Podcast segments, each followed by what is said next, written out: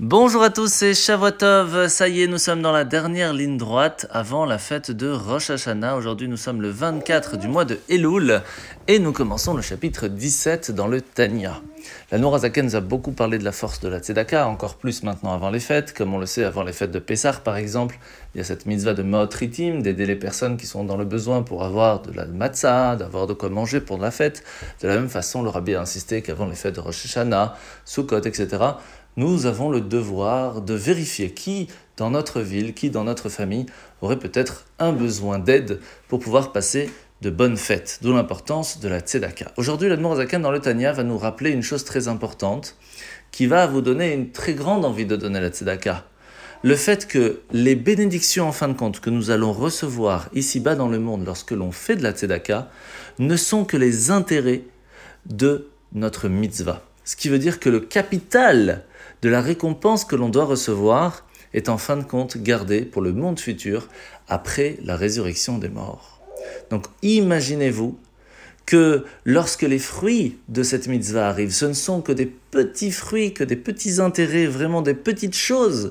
Et pourtant, ça nous donne une bénédiction dans les domaines les plus précieux, pour les enfants, la santé, la prospérité, la lumière, etc.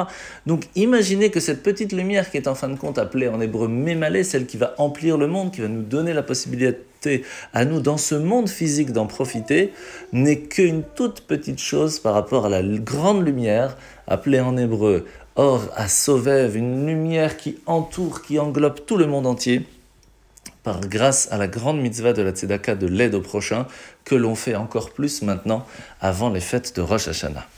La mitzvah de ce matin, mitzvah positive numéro 59, c'est le commandement qui nous a été enjoint de faire sonner des trompettes au temple lors de tous les sacrifices saisonniers.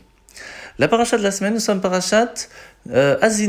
Alors au tout début de la paracha, nous allons voir que Dieu va appeler euh, Moshe va appeler à la fois au ciel et à la terre pour témoigner du message qu'il était sur le point de livrer au peuple juif.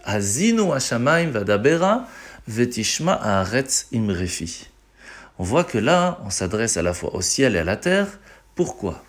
Tout simplement parce que nous avons une vocation, un but dans ce monde, et cette vocation est de mettre les deux en harmonie. Nous avons bien la Torah qui est issue du ciel, des endroits les plus spirituels, les plus grands, les plus hauts, qui consiste à essayer de perfectionner le monde, à lui donner une vision et une dimension plus, plus grande. Et inversement, nous avons ce, ce monde matériel, cette terre, qui nous attire plutôt vers le bas, vers des choses plus matérielles et animales. Et en fin de compte, notre travail est de faire le lien des deux réussir à prendre ces choses matérielles, les amener vers le spirituel, vers les cieux, et inversement de ramener une certaine lumière dans ce monde pour y vivre un petit peu mieux. C'est notre travail, c'est notre but, et d'où l'importance de cette paracha, parachat Azinu. En se souhaitant de passer une très très bonne semaine, une bonne préparation en fête de Rosh Hashanah, et bien sûr, Shana Tova, Metuka.